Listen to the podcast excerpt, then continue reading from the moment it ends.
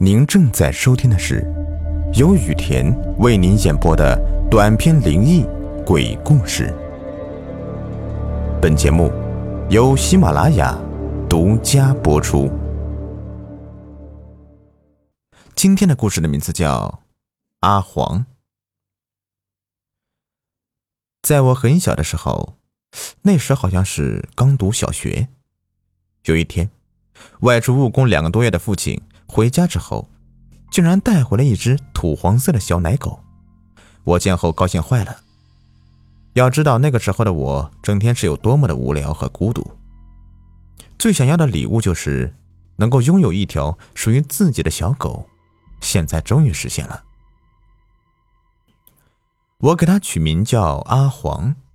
它那个时候非常幼小，不会吃饭。每天我都让母亲做饭时把米汤给沥出一些，用来喂养它。米汤很浓稠，阿黄非常喜欢吃。就这样，在我的精心饲养下，半年后，它就长成一条身材健壮的大狗。我每天放学回来的第一件事就是松开阿黄的狗绳，然后带着它在院子里面玩耍。它跟在我的身后。欢快的摇着尾巴，不停的扑腾跳跃着。有时高兴起来，它还会追着我的脚跟轻轻的咬。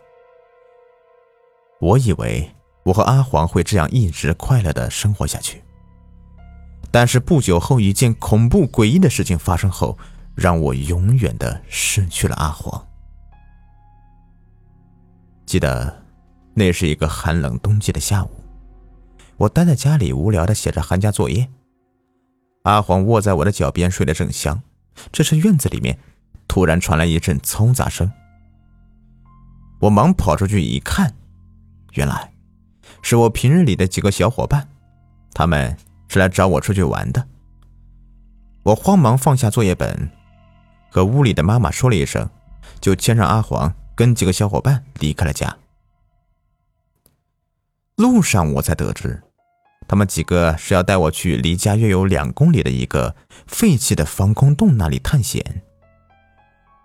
我们几个孩子一路上高高兴兴的，互相追逐打闹着。阿黄则听话的跟在我的身后，默默的走着。不知不觉中，我们就来到了那个防空洞。我也不知道那个防空洞是什么时候建成的，因为。它旁边紧挨着的是一个很大的垃圾场，整日里面臭气熏天，所以我平时根本就不来这里玩。当我们几个走到那个防空洞的近前，我才发现，洞内根本就是一点光线都没有，黑漆漆的混沌一片，一股股阴湿的寒气正源源不断的从里面往外面冒着。几个小伙伴。纷纷的摩拳擦掌，跃跃欲试的就要往里面进，我却有点胆怯的往后退了回去，因为我从小就怕黑，我始终觉得在黑暗中会隐藏着一些不为人知的东西。他们几个看到我那副怂样，立刻一起大声的讥讽起我来，同时还发出了阵阵的拖拉机般的哄笑声。我这个人面皮薄。经不起奚落，很快的就羞得面色通红起来。几个小伙伴也不再管我，鱼贯着一个接着一个的猫着腰钻了进去。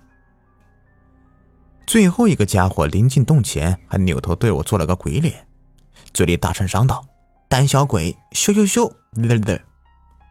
说完朝我吐了下舌头，转身就往洞里面钻去。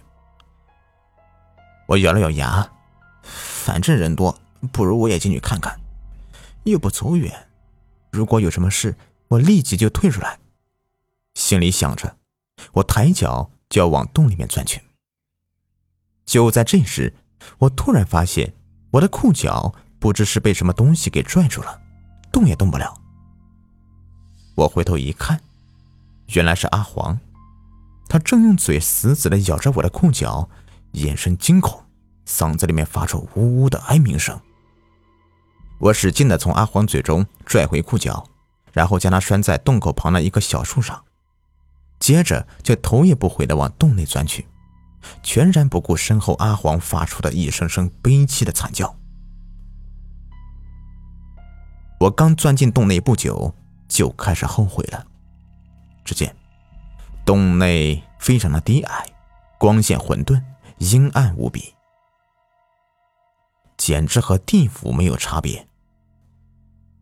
我一边猫着腰，慢慢的朝前面蠕动着，一边小声焦急的喊着那几个小伙伴的名字，但是始终无人应答。就这样约摸走了有十几分钟吧，我再也忍受不了这洞内的那股令人窒息的压抑和自己内心深处那无尽的恐惧了。我扭身开始往洞口的方向奔去，突然，不知脚下有什么东西绊了我一下，我一个不留神摔倒在地上。我挣扎着想要爬起来，就在这个时候，我突然发觉有一只冰凉彻骨的手爪。盘住了我的脚踝，我心下大惊，慌忙用脚使劲蹬去，想甩掉那只手。但是无论我怎么用力，也无济于事。那只冰冷的手爪始终紧紧的抓着我的脚踝，而且慢慢的开始往我的腿上盘去。我像一只即将溺死的动物一般，浸泡在这无尽的黑暗之中。四周一片死寂，没有一丁点声音，只有那不断在我身上游走的冰爪。我知道，我今天恐怕是要死在这里了。想到这些，我绝望的闭上了眼睛，眼泪从眼角滚滚而下。而就在这个时候，我突然听到一阵熟悉的犬叫声，是阿黄，那是阿黄的声音。是他来了！就在狗叫声响起的那一瞬间，我突然发现身上盘的那只手竟然消失不见了。我慌忙的从地上站起来，大声呼唤着阿黄，但是黑暗中，我只听见阿黄在我身边不远处发出两声悲凄的呜呜的哀叫声，之后就再无声息了。我如醍醐灌顶般的瞬间醒悟过来，急忙夺路而逃。就这样，我跌跌撞撞的拼命的往洞口奔跑着，惊慌中不知栽了多少跤，但我不敢停下，因为我听到一阵悉悉嗦嗦的声音始终跟在我的身后，而且越来越近。终于，我看到了从洞外射进来的一点点的微弱光线。